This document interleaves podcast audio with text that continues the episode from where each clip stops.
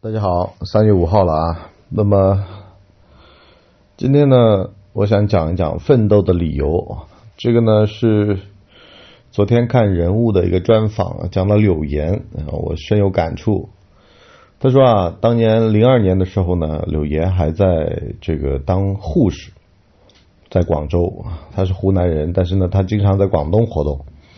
他后来房子啊什么都在惠州，呵 这个很奇妙啊。可能是他们家人吧，都在那生活。那么柳岩当时呢，就是发现呢，他妈妈的直肠癌，然后呢，医生就说要很多的钱啊，所以呢，柳岩那个时候呢，就去参加主持人的比赛，然后呢，就挣钱，因为呢，那个比赛有一万块钱的收入。那么，呃，去拼命的去努力啊，去挣钱，只要能挣到钱的事儿。啊，都干啊！所以呢，当时因为他当时签约光线嘛，比赛赢了，签了签了光线。光线的刘通回忆，就是那个鸡汤作家 刘通，光线的副总裁，他说他们都特别讨厌柳岩，觉得啊，这个女的呀，一来啥都不聊，直接呢就聊工作啊，今天要拍什么镜头啊，怎么弄啊，怎么拍呀？因为他是主持人嘛。其实啊，我们得说啊，柳岩当时赶上了最好的日子，因为呢，零二年之后的很多的主持人，包括前段时间得了 CCTV 主持人大赛的那个文艺组的那个女主持人，他们自己都说，他们当年毕业的时候赶上了最差的日子，就是主持人开始司仪化啊，这个事儿很奇妙啊。怎么说呢？因为早年的主持人他是有特色的啊，他是主持一档节目，哎，就跟听说书一样的啊，你会很明显的感觉到这个主持人的风格，他的语言。你说你赵忠祥、倪萍、董卿、周涛啊，但是再往后就很少了。撒贝宁，撒贝宁都四十多了呀，啊，再往去后就很少有主持人的特色。为什么呢？他就是个报幕的。啊，就主持什么啊明星的这种八卦节目啊，柳岩也主持过啊。那柳岩那是最后一批啊，柳岩其实是获得机会的最后一批主持人。其实他跟撒贝宁差呃少小点啊。那我我的意思就是说，八二年以后就没机会了。那么八二年出生的啊，那么接下来呢就到达了什么程度呢？柳岩就拼命挣钱，然后呢？把性感这个标签当做他的武器啊，然后呢，呃，这个当时就很奇怪嘛，就很多人就觉得说这女孩怎么把野心挂在脸上啊？在职场当中啊，其实很奇怪的啊，一个人他很拼命努力，大家就会说他把野心挂在脸上，就会努力的去排挤他。但其实呢，哪哪个成功的人不是把野心挂在脸上的呢？我还记得。年轻时候的吴宗宪站在综艺大姐大张小燕的旁边，他就是拼命的找机会啊，同期的什么呃补学亮啊这种啊，后来都被他挤掉了。为什么呢？就是因为他能把握机会啊。综艺节目主持人最讲究的是什么呢？他其实就是靠话多，靠镜头多啊。你要站在舞台的 C 位啊，你要多多自己找到机会啊，多多自己找到机位，其实就这么简单嘛。但是呢，往往很奇怪，无论是观众员啊，还是摄影师啊，都会故意的啊，想把他的镜头弄少点啊。这可能是在竞争的初期会发生的一种现象啊，就是所谓的排挤那个最用力的人。为了挣更多的钱啊，柳岩呢就走上了性感的这条路啊。当时他给自己定的规矩啊，就是什么呢？只要能涉及到宣传的、来钱的事儿，哎，性感穿着。啊，他是必备的啊，就是说这是他自己应该做的事儿啊。一直到前几年吧，二零一七年啊，他的父亲过世啊，也是因为癌症。然后呢，当时他的父亲啊就说，昨天晚上做梦，梦到早上吃了这个好吃的啊，大概是什么？因为他们家湖南人嘛啊，吃了点粉啊什么的。柳岩呢就出来就啪啪掉泪。啊，说子欲养而亲不待啊，对吧？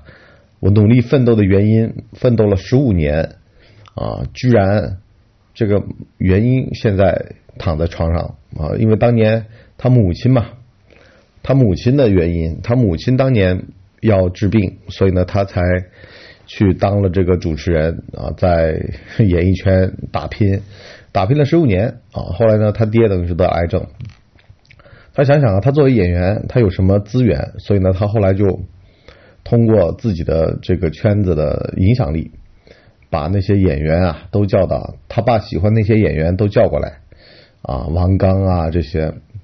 他爸其实最喜欢的是王宝强，后来呢，王宝强有一天也也来了，来了到他爸的那个病榻前面啊，然后呢，跟他爸亲切的聊了聊啊，他把眼睛一睁，说是真的王宝强啊。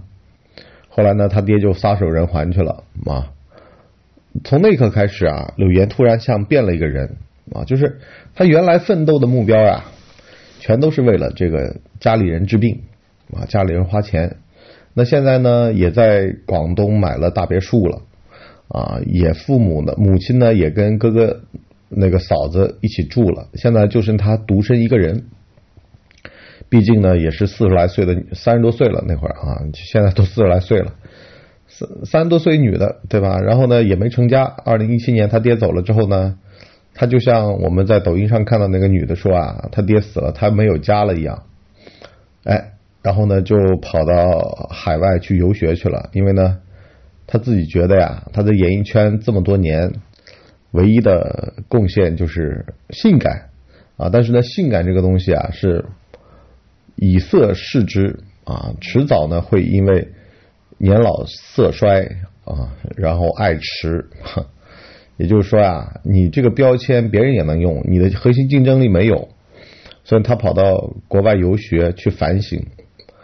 然后呢，早年的时候啊，二零一七年上半年的时候呢，有一个这个片商就找到了柳岩和大鹏啊，因为他们是当年拍《屌丝男士》的时候就荧幕情侣嘛，啊，就他们也演过好多的这种所谓的这种 呃，坊间一直传闻说董成鹏啊，就是那个大鹏女朋友就是柳岩，其实不是的啊。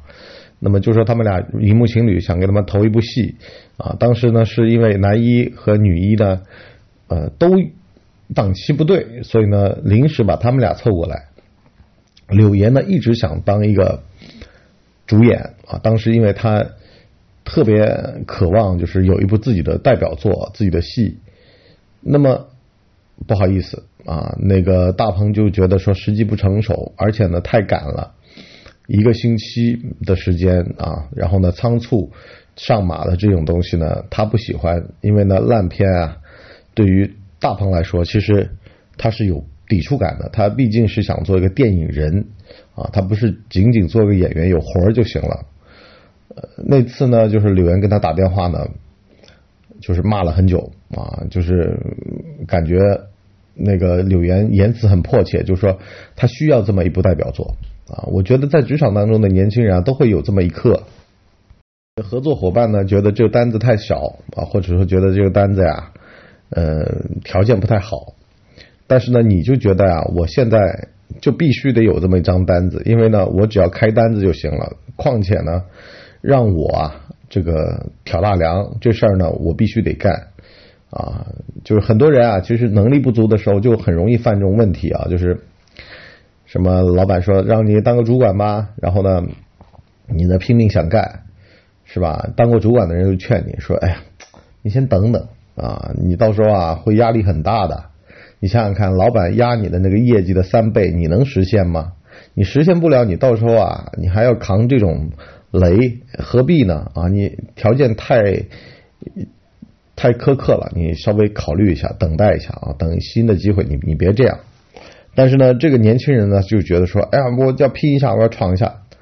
但是呢，后来啊，等到他过了个两三年，反回头反应过来，才知道，原来当时那朋友劝他的是对的。因为呢，他现在还在原地踏步，就是因为当年那债还没还清楚呢，那三倍的业绩，对吧？跟老板对赌的啊，这很多的呀。像你的张国立，国立叔啊，郭德纲都得叫他一声叔，对吧？因为呢，他跟侯耀文是一辈儿的人。好嘞。就是因为跟影视公司对赌输了啊，然后呢，到现在都在还影视公司的那些综艺的债，所以你会看到他六十多了还各处跑啊，就是年纪这么大了还这么劳碌命，为什么呢？就是因为还债啊，对吧？这种对赌很多的呀啊！当时觉得说很优厚的条件，其实背后的条款一看，触目惊心啊，全都是要还的债啊！你还不上的话，分分钟，对吧？幸亏你是老艺术家了，对吧？不是老艺术家有还债的资格的话，人家都不肯跟你签，明摆着就是要你这身子，缠你的身子了。那么柳岩就没有奋斗目标了呀，对吧？之前大鹏也没答应他啊。那么这次呢，他在美国游学了几个月之后呢，大鹏给他打电话啊，叫他来参加这个受益人的这个电影。这个电影我一定强推啊，柳岩在这个戏里边的演技非常的好，而且啊，说句实话。他也讲出了很多底层的心声啊，底层人生活的不易啊，大家可以去看一下这部电影啊，我就不剧透了。那么最后啊，我想说，每个人都有他奋斗的理由，想让家人过得更好是一种，想让自己在职业上有所提升是一种，想改变自己的财富的命运是一种，想提升自己家族的社会地位是一种，你是哪一种呢？当你出发的时候啊。我劝你要考虑好啊，否则等到你到了一定年龄的时候，你突然回过头来想，我前面很多事儿耽误了。就像柳岩啊，他就说啊，他耽误了什么呢？婚姻。四十来岁的女的很难找了啊，这而且呢，以后还会一直单下去啊。早年的这个性感人设啊什么的，都会对你啊形成不利的影响啊。当然了，你说女明星嘛，会比普通人好点啊。林志玲不就四十多岁嫁了个日本人嘛？对吧？年纪大点儿啊，找个年纪大点儿的啊，凑合过日子。比如说章子怡就嫁了个二婚的，几婚了？我不知道，三婚的汪峰，对吧？那就到了那个层级，其实可能婚姻不是他们唯一的选择，但是呢，普通人是唯一的选择啊。而且呢，说穿了，家庭是一个经济单位。当你这么想的时候，其实你财务自由的时候，经济单位。就不太显得那么重要了，好吧？我们更多的话留在收费内容里面讲。对了，文博真的会这个号里面办写作训练营，收费的啊，有兴趣的联系文博小号。就这样吧，拜拜。